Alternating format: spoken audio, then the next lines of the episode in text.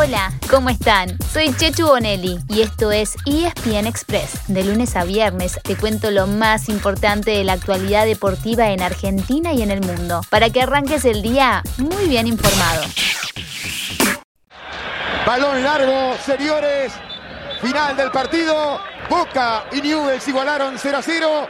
A esta altura Boca está en Sudamericana. Necesita ganar la Copa Argentina para meterse en zona de Libertadores. Pero todavía le quedan partidos al conjunto Ceneice.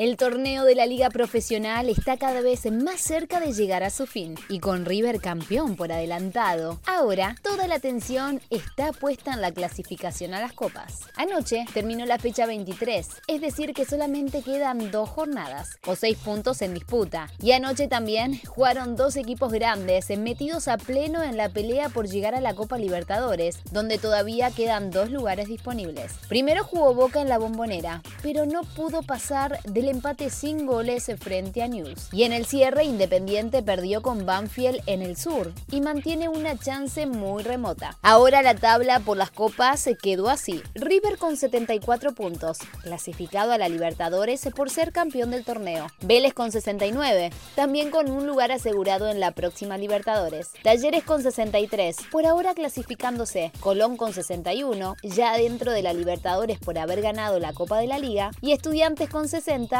se estaría quedando con el último lugar disponible en la máxima competencia del continente. Al empatar, Boca quedó con 59 y por ahora no tiene cupo directo. Pero el se podría llegar por vía de la Copa Argentina, donde esperan la final a quien gane esta noche la segunda semi entre Talleres y Godoy Cruz, que chocan desde las 21 a 10 en San Luis. Los otros que siguen con chances de alcanzar a estudiantes son Lanús con 55 e Independiente con 54.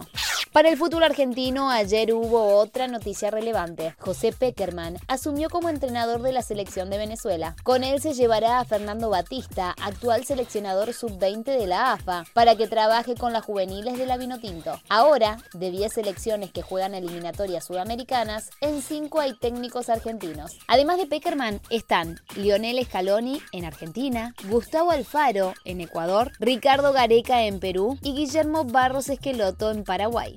Nos vamos a Europa, porque ayer se supo que el partido más importante de la Champions de la semana que viene, entre Bayern Múnich y Barcelona, se jugará a puerta cerrada. Con el aumento de los casos de COVID-19 en Alemania, el gobierno de la región de Baviera tomó esa medida al menos hasta fin de año. El Bayern ya clasificó a octavos, pero el Barça necesita ganar para no depender del resultado del Benfica, que todavía puede sacarle su lugar. Atención, Dybala. Gol de la Juve. Gol de Juventus, gol de Paulo Dybala, una pegada formidable del argentino, la joya y un remate inatajable para Vélez. Gana la Juve, encuentra oxígeno, aire.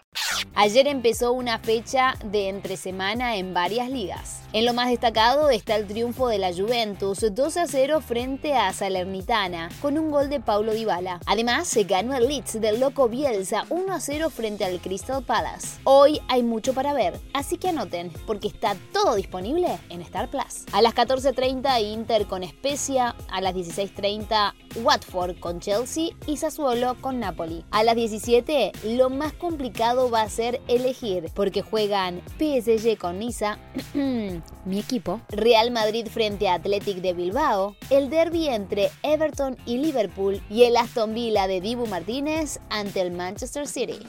Seguimos en Europa, pero con el tenis, con más cuartos de final de la Copa Davis. Alemania le ganó 2 a 1 a Gran Bretaña y se sumó a Croacia, que había avanzado a semifinales el lunes. Hoy se cruzan Serbia y Kazajistán para definir el rival de Croacia. Y el jueves completan Rusia y Suecia. Las semis serán el viernes y el sábado, y la gran final será el domingo en Madrid.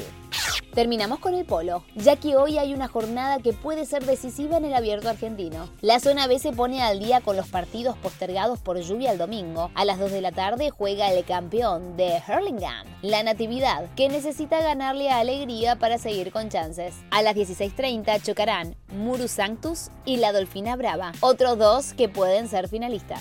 El sábado se completará la zona A, con tres equipos peleando por un lugar en la final, la Dolfina, el Ercina y la Ensenada. Y el domingo se cierra la zona B, para luego entrar en modo pausa hasta el sábado 11 de diciembre.